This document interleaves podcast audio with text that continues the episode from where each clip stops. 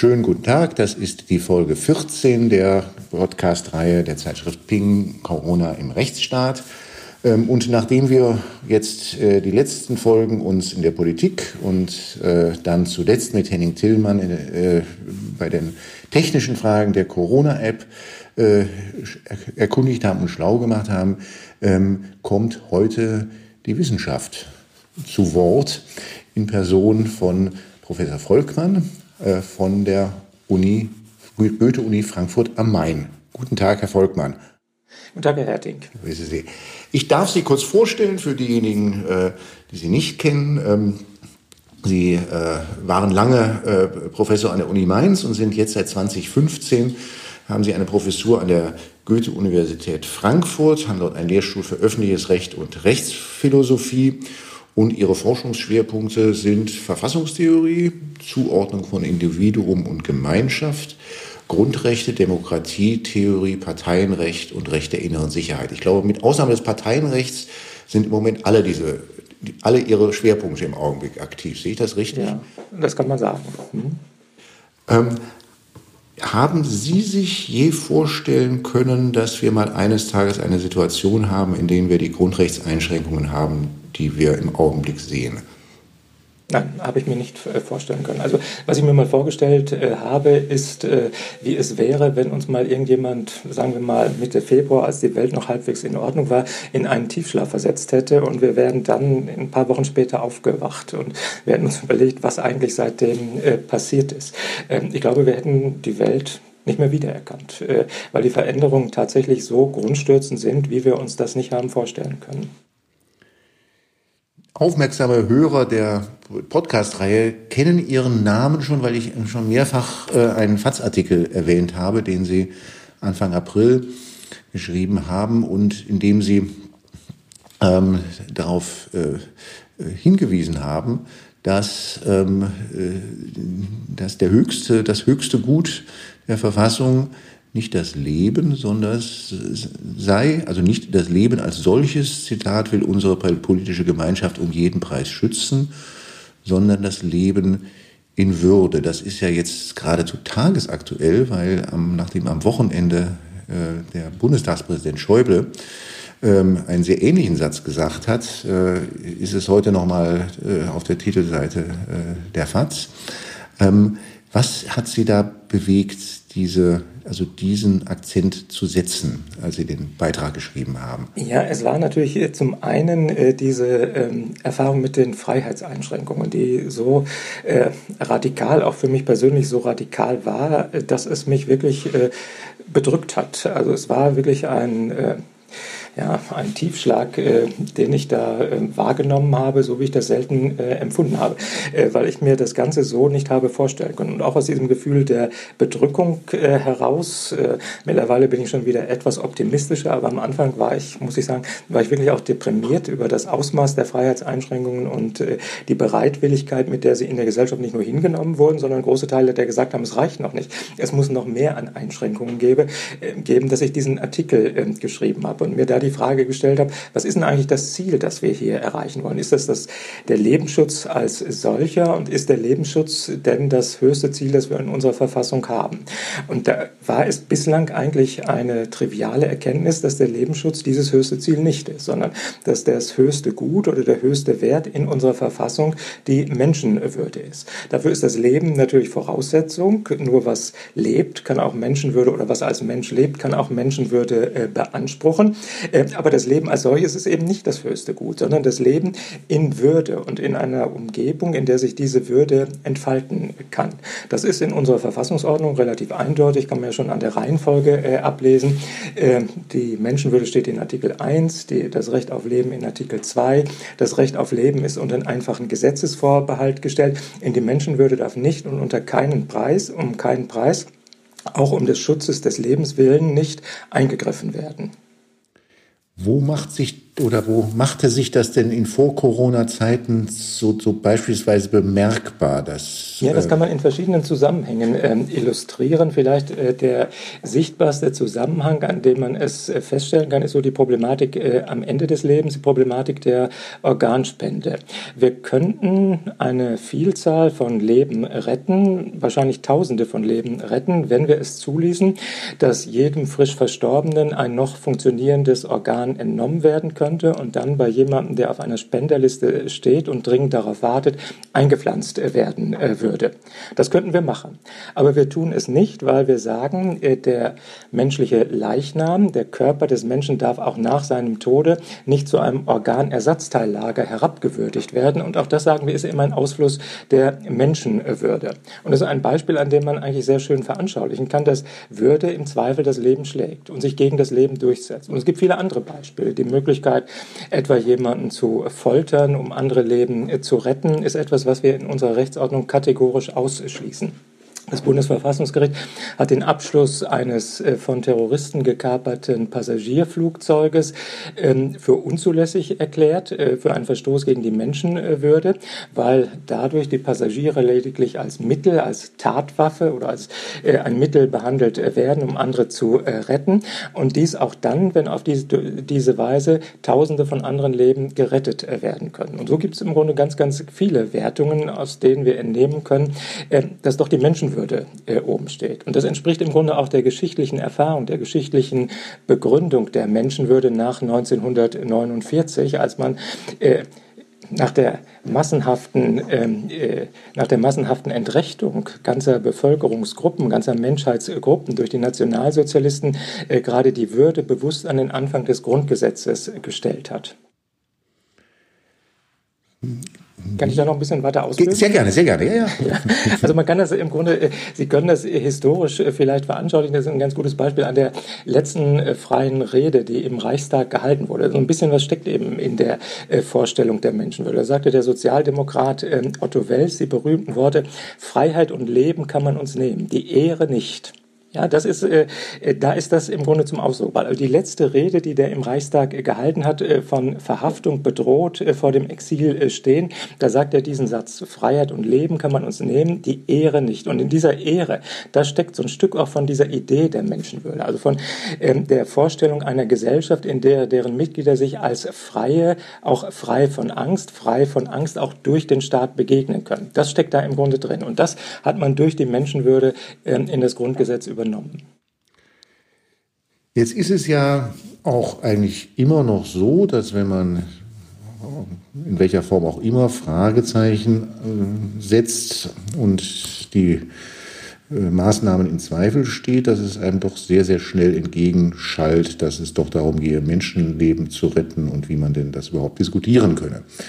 Ähm, ähm, ähm, etwas, was mich beschäftigt und wo, wo, ich mal neugierig bin, was, was Sie da so, Ihnen da so durch den Kopf geht. Wie, wie, wie konnte das passieren, dass das so schnell, dass das, was Sie eben geschildert haben, nämlich ähm, das Leitbild äh, des Lebens in Würde, dass das so schnell jetzt in Vergessenheit geraten konnte, eigentlich innerhalb von Tagen?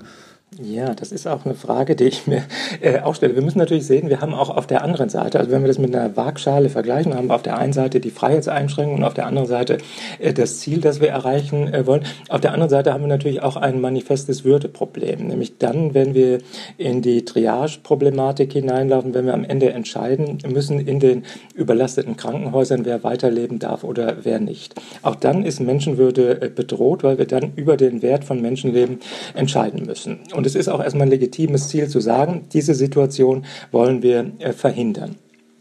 Ähm, es ist aber auf der anderen Seite äh, so, das ist ja eine der Zielsetzungen, die ausgegeben äh, wird, dass in der öffentlichen Wahrnehmung ich den Eindruck habe, dass es darum gar nicht mehr geht, sondern das Ziel, äh, von dem auch die Bevölkerung zu großen Teilen ausgeht, ist, dass es darum geht, Ansteckungen insgesamt, die Erkrankung insgesamt zu vermeiden und auszuschließen. Und zwar in einem größtmöglichen Umfang. Und das ist, glaube ich, kein Ziel, das sich realistischerweise ähm, erreichen lässt. Der bayerische Ministerpräsident hat, als die Ausgangsbeschränkungen verkündet äh, wurden, äh, gesagt, äh, jeder Infizierte, jeder Tote ist zu viel. Und äh, Das halte ich nun für eine, muss ich sagen, ähm, äh, absurde Vorstellung. Wenn wir diese Maßstäbe in anderen Politikbereichen anlegen würden, dann hätten wir nicht nur ein Tempolimit auf Autobahnen, sondern würden den Autoverkehr insgesamt äh, verbieten. Äh, dann hätten wir Umweltstandards, die so scharf äh, wären, dass sie im Grunde politische Gestaltung nicht mehr möglich machten. Dann hätten wir ein ähm, Recht der Kriminalitätsbekämpfung, ein Sicherheitsrecht, das so weitgehende Freiheitseinschränkungen mit sich bringen würde, dass einerseits zwar Kriminalität ausgeschlossen würde, aber auch die Freiheit am Ende wäre. Also nach dieser Logik entscheiden wir im Grunde nirgends. Und was ich beobachtet habe, ist aber, dass diese Logik, oder ist jedenfalls meine Wahrnehmung, dass diese Logik zunehmend den öffentlichen Diskurs bestimmt. Und dagegen wollte ich einfach auch ein Stück anschreiben. Jetzt haben Sie ja jetzt mit meinen Worten gesagt, also Sie haben sich ein bisschen entspannt, seitdem Sie den Beitrag geschrieben haben und Ihre Sorge ist nicht mehr ganz so groß. Jetzt nur mal einen Satz, der mir auch, den ich auch ähm, äh, ja, der mir auch sehr aufgefallen ist aus Ihrem Falsbeitrag. Da schreiben Sie am Ende, die zunehmende Verinnerlichung der Freiheitsbeschränkungen führe immer weiter in ein Klima der Angst und Bedrückung hinein, in dem der Geist der Freiheit nach und nach erstickt, in einen Zustand der Unwürdigkeit, von dem schon jetzt immer schwerer zu erkennen ist, wie man daraus je wieder herausfinden will. Das ist ja der Blick in die Zukunft. Also was bedeutet ja. das eigentlich, was bedeutet die Maßnahmen jetzt für künftige Situationen, wo wieder ähnliches, sich ähnliche Fragen stellen würden? Ähm, ist die Sorge da jetzt nicht mehr so groß wie ja, das ist natürlich. Anfang April? ja, das, das, ist natürlich äh, schon so, dass man. Äh, also, ich bin insoweit etwas optimistischer, als man, wenn Sie sich auch die Entwicklung der Rechtsprechung äh, ansehen, wenn Sie sich die Lockerung insgesamt ansehen, wenn Sie sich auch die doch in der Bevölkerung zunehmende Kritik an den Maßnahmen ansehen, ähm, dann ist es so, dass sich die Gesellschaft doch nach und nach wieder gesellschaftliche Freiräume ein Stück zurückerobert. Auch die Gerichte, die anfänglich sehr zurückhaltend waren und im Grunde praktisch alles durchgewinkt haben, die sind ja im Laufe der Zeit mutiger äh, geworden, haben sich äh, mehr getraut und haben auch ähm, immer wieder einzelne Beschränkungen von Versammlungsverboten bis hin jetzt etwa zu dieser äh, Beschränkung der Größe der Verkaufsfläche in Bayern äh, immer wieder aufgehoben. Äh, das ist das, was mich insgesamt optimistischer äh, macht. Was mich wenig optimistisch macht, ist das gesellschaftliche Klima, in dem wir uns zurzeit ähm, befinden. Was wir schon auch äh, beobachten müssen, ist, dass wir in der Gesellschaft eine wechselseitige Kontrolle auf Normeinhaltung haben, die wir in diesem Ausmaß bislang so nicht äh, hatten.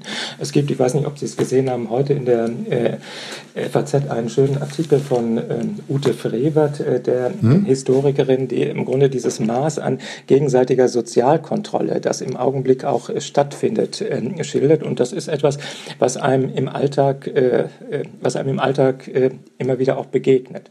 Natürlich ist es sinnvoll, um ein Beispiel zu nehmen, dass wir zunächst mal gewisse Abstände zu unseren Mitmenschen in der gegenwärtigen Situation einhalten. Aber es gibt eben auch die, ja, ich sage mal, die Abstandshysteriker, die fast mit dem Zentimetermaß nachmessen, ob das auch äh, der Fall ist und äh, einen mit harschen Worten darauf hinweisen. Es gibt Internetpranger, es gibt äh, Leute, die ja, die Polizei einschalten, wenn sie den Verdacht haben, da sind zu viele Leute in einem und demselben Garten hier zusammen. Die haben da nichts äh, zu suchen. Und das ist etwas, was ich in dieser Form auch so noch nicht erlebt habe und was ich nach wie vor hochbedenklich finde und ähm, von dem ich nur hoffe, dass wir es auch wieder abwerfen können, wenn die Entwicklung irgendwann mal vorbei sein wird. Welche Rolle, Sie sprechen vom gesellschaftlichen Klima, welche Rolle spielen da nach Ihrer Beobachtung ähm, Medien? Äh, sicherlich auch eine äh, große äh, Rolle. Auch da ist allerdings, ähm, wenn man die ähm, Darstellung in den Medien, in den Nachrichtensendungen, heute Journal, Tagesthemen verfolgt, auch da ist allerdings ein gewisser Wandel ähm, äh, festzustellen. Während am Anfang die Meldungen ähm, im Grunde im Staccato immer eine immer weitere Verschärfung der Krise äh, nahelegten, haben wir auch da mittlerweile eine äh, doch plurale äh, Diskussion. Aber auch das ist ambivalent, was mir zum Beispiel, ich weiß gar nicht, ob den Verantwortlichen in den Rundfunkanstalten das auffällt oder ob die mal darüber nachdenkt, was das bedeutet. Was mir aufgefallen ist, ist, dass ich, wenn ich die Tagesthemen oder die Tagesschau äh, schaue, dann oben immer so ein Hashtag äh, im Logo erscheint, das steht dann Zusammenhalten. Also der Hashtag Zusammenhalten erscheint da immer. Und da frage ich mich schon, was bedeutet das eigentlich irgendwie für eine Nachrichtensendung, wenn sie sozusagen unter diesem Logo, unter diesem Motto ähm, Zusammenhalten stattfindet? Muss sie dann selber dieses Zusammenhalten befördern? Was ist, wenn sie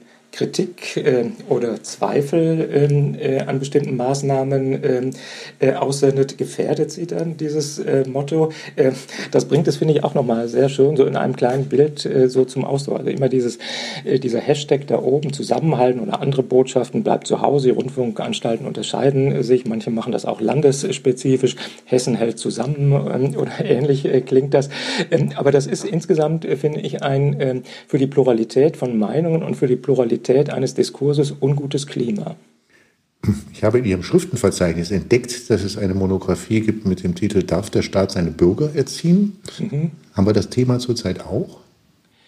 Äh, ja, wobei es in diesem Fall natürlich auch die Bürger selbst sind, die sich äh, erziehen. Ähm, dieser Text bezog sich auf ja, verschiedene paternalistische Tendenzen im äh, heutigen Recht, angefangen vom Umweltrecht bis etwa in das äh, Lebensmittel- und Ernährungsrecht hinein, die wir ähm, hier äh, beobachten äh, können. Aber auch hier ähm, verstärken sich in der gegenwärtigen Situation die entsprechenden Tendenzen. Auch das kann man äh, vielleicht an dem Satz äh, veranschaulichen, mit dem Markus Söder die Maßnahmen äh, vorgestellt ähm, hat. Ähm, äh, also zugleich, als er sagte, jede Infektion, jeder Tote ist zu viel. Unser oberstes Gebot, sagt er, ist, die Menschen zu schützen. Und ich sage deutlich, fügt er hinzu, auch vor sich selbst. Ja, das ist mhm. verstärkt im Grunde diese paternalistische Note. Also der Einzelne kann auch nicht mehr selbst entscheiden, welche Risiken er tragen will oder tragen möchte, sondern es wird eben durch die übrige Gesellschaft oder durch die Politik als Repräsentantin der Gesellschaft äh, vorgegeben, welche er tragen will oder nicht. Und das steht natürlich zu der Art und Weise, wie wir sonst über Risikenentscheidungen äh, äh, in einem gewissen Missverhältnis. Es gibt Leute, die rauchen jeden Tag 30 oder 40 Zigaretten seit ihrem 20. Äh, Lebensjahr. Die gehen bewusst ein Risiko ein, die wissen, dass das gefährlich ist, gehen aber dieses Risiko ein und es gehört prinzipiell auch zur Freiheit des Einzelnen, dass er diese Risiken eingehen darf. Und das ist in dieser Situation ein Stück außer Kraft gesetzt. Gibt es eine Freiheit, eine Freiheit, sich anzustecken oder sich in Ansteckungsgefahr zu begeben? Das würde ich in dieser Form äh, verneinen, weil ähm, äh, der Einzelne äh, natürlich, wenn er sich ansteckt, immer auch eine Gefährdung für ähm, andere äh, bildet. Also er kann die Infektion dann weitergeben. Das ist äh, natürlich ähm, die klassische Argumentation von John Stuart Mill, wir können Freiheiten einschränken oder ein legitimer Grund, um Freiheiten einzuschränken, ist es, Schaden von anderen abzuwenden. Und durch die Ansteckung begründet man äh, natürlich auch eine Gefahr oder Gefährdung für andere. Das ist natürlich schon ein legitimes ähm, Motiv. Aber die Entscheidung, welches Risiko man äh, tragen äh, möchte und welches Risiko man zu tragen bereit ist, die kann zunächst mal und müsste zunächst auch mal grundsätzlich jeder für sich selbst treffen können. Auch das kann man vielleicht an den Diskussionen veranschaulichen, die wir haben, etwa wenn es darum geht, ähm, dass wir vielleicht nur bestimmte Risikogruppen schützen äh, wollen. Die Älteren, zu denen ich mittlerweile auch gehöre, ähm, sind dann immer im Gespräch, aber natürlich auch Leute, die bestimmte Vorerkrankungen ähm, haben. Und auch da gibt es unterschiedliche Modelle. In Italien wird diskutiert, ob man diejenigen, die das 60. Lebensjahr vollendet haben, dazu verpflichtet, künftig zu Hause zu bleiben. Ja, also man äh, macht rechtliche Regelungen und die dürfen dann nicht mehr raus. Das ist natürlich eine mögliche Lösung. Eine freiheitliche Lösung wäre es aber auch diesen Menschen prinzipiell da, die Entscheidung darüber zu, äh, äh, äh, zu belassen, ob sie sich diesem Risiko aussetzen wollen. Nochmal, nochmal zum gesellschaftlichen Klima und auch so zu den Rahmenbedingungen der politischen Entscheidungen und Abwägungen. Welche Rolle spielen da aus oder wie sehen Sie da ähm, äh, die Rolle und Bedeutung der Virologen und Epidemiologen. Ja, die, diese Rolle ist äh, natürlich äh, gar nicht zu unterschätzen. Also vor allen Dingen am Anfang hatte man äh, den Eindruck, dass äh, die politischen Entscheidungen ausschließlich durch die virologische Brille getroffen wurden. Das mag in der Anfangssituation auch gerechtfertigt ähm, gewesen sein, als man die Gefahr ähm, letztlich überhaupt nicht abschätzen äh, konnte und man zunächst mal eine fachliche Perspektive äh, brauchte. Je länger dann die Entwicklung aber ähm, äh, voranging, desto stärker konnte man beobachten, dass sich auch die anderen gesellschaftlichen Belange äh, zu Wort meldeten und diese nun auch zusehends ähm, Gehör finden. Also man wird irgendwann in Abwägungen hineinkommen müssen und wir wählen unsere Politiker ähm, in der Demokratie, damit sie diese Abwägungen einer Perspektive gegen andere äh, mögliche Blickwinkel oder Belange äh, vornehmen. Äh, deshalb dürfen am Ende nicht die Virologen allein entscheiden. Was geht Ihnen durch den Kopf, wenn Sie jetzt aktu aktuell, es war ja auf einmal da, immer Diskussionen um R1 und R unter 1 und R über 1 oder vielleicht ganz gewaltig darunter hören? Ja, äh, ich äh, versuche mich davon ein bisschen frei zu machen. Also ich habe mir während der Krise äh, angewöhnt, die äh, Nachrichtensendungen nur noch in homöopathischen Dosen zu konsumieren und im Grunde beim Blick am Morgen in die Tageszeitung zu erfahren, was sich jeweils so aktuell ähm, ereignet hat. Ähm, anders, glaube ich, kommt man auch, ähm, kommt man auch schwer durch. Ähm, aber es ist so, dass auch ich natürlich auf diese Entwicklung mit gewisser Sorge blicke und zwar natürlich deshalb, weil wir immer dann, wenn die ähm, äh, Infektionszahl jetzt steigt oder die Infektionsrate auf diesen Wert über 1, wir wieder neue Beschränkungen äh, befürchten müssen. Von daher starren wir letztlich alle gebannt wie das Kaninchen äh, auf die Schlange, auf diese ähm, Entwicklung der Fallzahlen und ähm, die Entwicklung der Infektionsraten, das lässt sich letztlich gar nicht, äh, lässt sich gar nicht ausschließen. Man kann sich, niemand kann sich davon, glaube ich, in der gegenwärtigen Situation freimachen. Gibt es aus Ihrer Sicht eine Gefahr, das ist ja eine staatliche Stelle, das Robert Koch Institut, von dem diese Zahl kommt, dass in diesen Zahlen, die ja auch dann immer mal wieder kritisch gesehen werden von anderen, dass da auch Erziehungsmomente mit hereinkommen? Ja, das ist eine interessante Überlegung. Also Erziehung spielt überhaupt in dieser Situation sicherlich ähm, eine äh, große Rolle, wenn Sie an die Äußerung des Kanzleramtsministers äh, denken. Kurz bevor die Beschränkungen verkündet äh, wurden, hat er gesagt, ähm, wir müssen jetzt mal dieses Wochenende abwarten und schauen, ob sich die Bevölkerung vernünftig äh, verhält.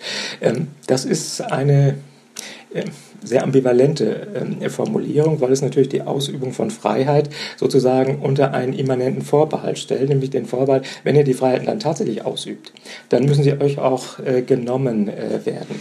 Auf der anderen Seite ist es so, dass die meisten Menschen aus der Vernunft heraus natürlich für sich auch gewisse Beschränkungen in der gegenwärtigen Situation ähm, respektieren. Und das gehört zur Freiheit auch dazu, dass äh, man nicht von den Möglichkeiten, die sie bietet, in jeder Situation den größtmöglichen Gebrauch macht. Wenn man das täte, äh, dann wäre es mit der Freiheit erfahrungsgemäß auch schnell zu Ende. Also Freiheit braucht solche moralischen Regulative, braucht Regulative ähm, der Vernunft, aber im Augenblick habe ich den Eindruck, als ob diese Regulative doch auch sehr stark ähm, von oben äh, kommen und oktroyiert werden.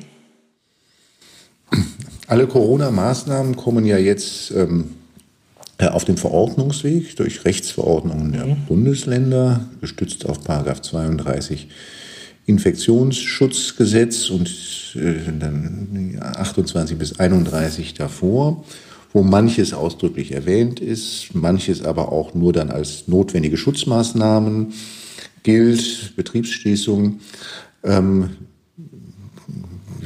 Gibt, haben Sie da eine Einschätzung, was da mal eines Tages das Bundesverfassungsgericht zu sagen wird?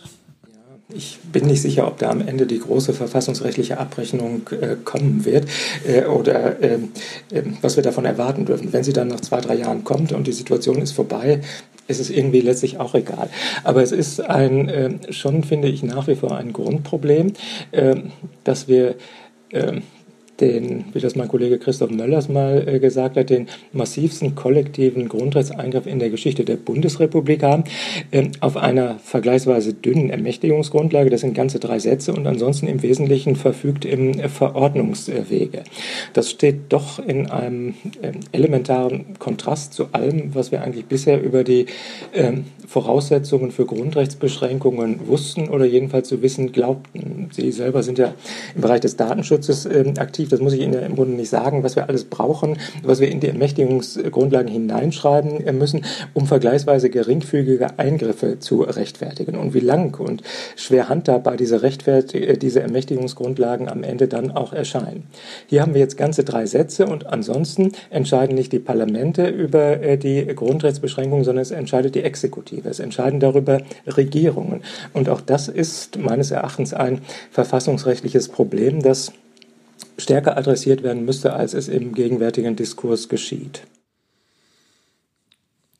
Ja, es wird, wohl in, es wird wohl in der Tat darauf hinauslaufen, dass das dann mal Jahre später zum Thema gemacht wird. Äh, ja, also jetzt im Augenblick äh, mhm. werden wir vom Bundesverfassungsgericht keine anderen als Eilentscheidungen mhm. bekommen und die Eilentscheidungen des Bundesverfassungsgerichts sind im Wesentlichen doch von den rechtlichen Voraussetzungen noch weitgehend löst, äh, losgelöste Folgenabwägungen. Also was würde passieren, wenn jetzt eine einstweilige Anordnung ergeht? Welcher Schaden würde dadurch eintreten?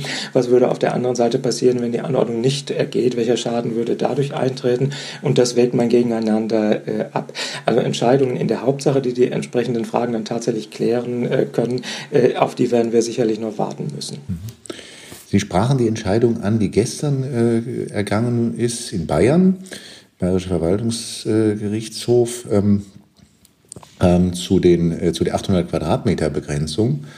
Da macht der Bayerische Verwaltungsgerichtshof eins, er sagt erstens, das sei wegen, aus Gründen des Artikel 3 ähm, sei das verfassungswidrig, äh, diese Unterscheidung. Und dann sagt er aber als nächstes, aber wir heben trotzdem oder nicht, oder wir, wir setzen trotzdem die Verordnung nicht außer Vollzug. Und dann sagt er, weil wir uns in einer Notstandssituation befinden und die Folgen nicht überblicken können. Ähm, was geht Ihnen durch den Kopf, wenn Sie eine solche Formulierung hören?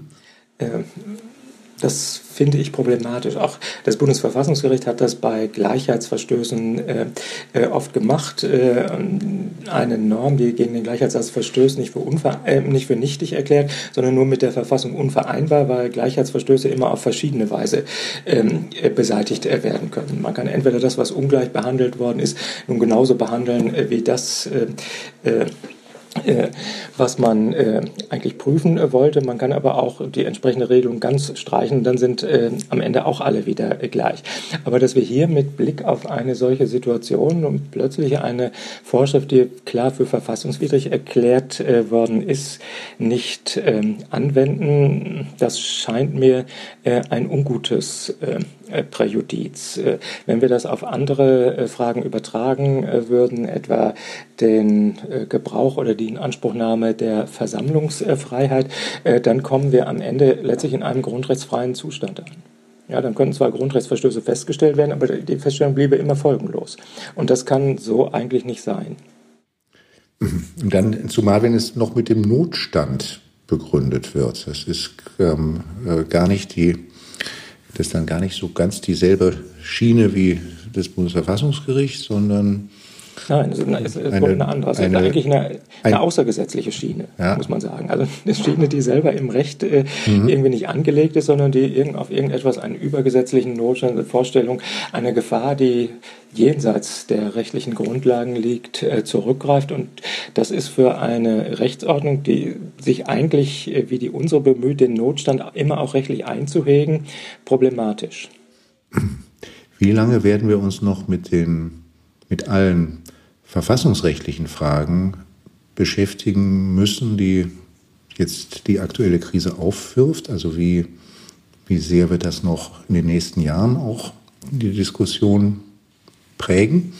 Also mittlerweile würde ich auch sagen, eigentlich äh, so lange, bis ein Impfstoff gefunden wird. Also das ist das Einzige, was uns, äh, glaube ich, aus dieser äh, Situation ähm, äh, äh, heraushelfen äh, wird. Ähm, davor habe ich eigentlich wenig Hoffnung, dass wir uns aus diesem ähm, Auf und Ab von Beschränkungen und Lockerungen und erneuter Beschränkung ähm, herausbewegen können. Möglicherweise stellt sich auch in ein paar Monaten heraus, das wissen wir immer nicht so genau, dass es vielleicht gar nicht alles so schlimm und so gefährlich war, dann kommen wir von daher ähm, in eine ähm, in wieder leichteres äh, Fahrwasser. Aber das ist etwas, was man im Grunde nicht sagen kann. Und wenn die Entwicklung so weitergeht wie jetzt, dann äh, sind wir in der Tat ähm, von der Entwicklung eines Impfstoffs abhängig. Und dann machen wir im Grunde etwas, das hat mein Kollege Oliver Lepsius äh, als eine Wette bezeichnet. Äh, dann verwetten wir jetzt eigentlich unsere Freiheitsrechte äh, in der Hoffnung auf einen Erfolg, von dem wir hoffen, dass er eintreten wird, von dem wir aber nicht sicher sein können, dass er eintreten äh, wird.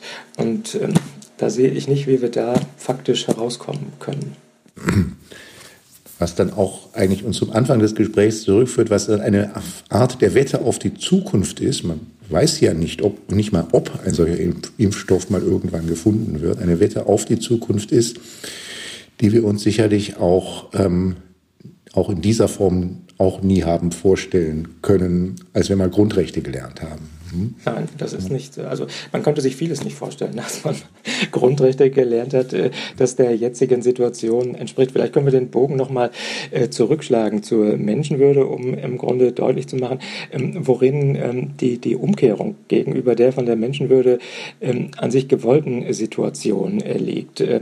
Das lässt sich vielleicht veranschaulichen mit einer Deutung, die mein philosophischer Kollege in Frankfurt, Rainer Forst, der Menschenwürde gegeben hat, gesagt, der hat gesagt, die Menschenwürde ist vor allen Dingen ein Recht auf Rechtfertigung gegenüber allen uns beschränkenden äh, Maßnahmen. Also wir haben, äh, müssen beschränkende Maßnahmen ertragen, aber wir müssen Gründe ähm, äh, verlangen können. Und äh, der Staat, der unsere Rechte beschränkt, muss uns dafür Gründe geben. Und das ist auch der Sinn der Grundrechte, nicht dass äh, nicht wir müssen uns dafür rechtfertigen, wenn wir von unseren Grundrechten Gebrauch machen, sondern der Staat muss sich rechtfertigen, wenn er Grundrechte einschränkt. Diese Rechtfertigung gibt es zwar im Allgemeinen, aber sie klärt sich im praktischen Leben eben ein Stück um. Und das wird ganz deutlich etwa an den äh, Regelungen äh, an den Kontaktbeschränkungen, wie sie in einigen Bundesländern geregelt sind. Da muss man nämlich, wenn man die eigene Wohnung verlassen äh, will, einen triftigen Grund angeben. Äh, und die Polizei kann einen darauf befragen, ob dieser triftige Grund existiert. Und darin spiegelt sich letztlich die Umkehrung der Rechtfertigungslast. Man macht den Schritt aus der eigenen Haustür hinaus und das muss man begründen. Ja, das ist diese fundamentale Umkehrung, die sich hier im Augenblick vollzieht. Ja, das, ist, das hatten wir hier zum Beispiel in Berlin mit den, mit den triftigen Gründen noch bis letzter Woche. Wir haben ja. jedenfalls ja, aber das ist, das ist, gesagt, das ist Stück Freiheit haben wir uns dann wieder jetzt zurückerobert, äh, weil das mit den letzten, mit den letzten Verordnungen dann jetzt hier für Berlin jedenfalls aufgehoben ist. Herr Volkmann, okay. wir sind am Ende unserer Zeit. Mhm. Ja, ähm, ich würde ja gerne noch so, so, ich würde ja gerne noch das Gespräch weiterführen, aber vielleicht vertagen wir uns einfach einmal so auf, sagen wir mal, einen Monat, zwei oder drei. Und dann bin ich nämlich auch mal sehr, sehr gespannt, wie man rückblickend diese Zeit sehen wird. Mhm. Mhm. Ja. Okay, ich bedanke mich. Vielen, ja, vielen, vielen herzlichen Dank nach Frankfurt.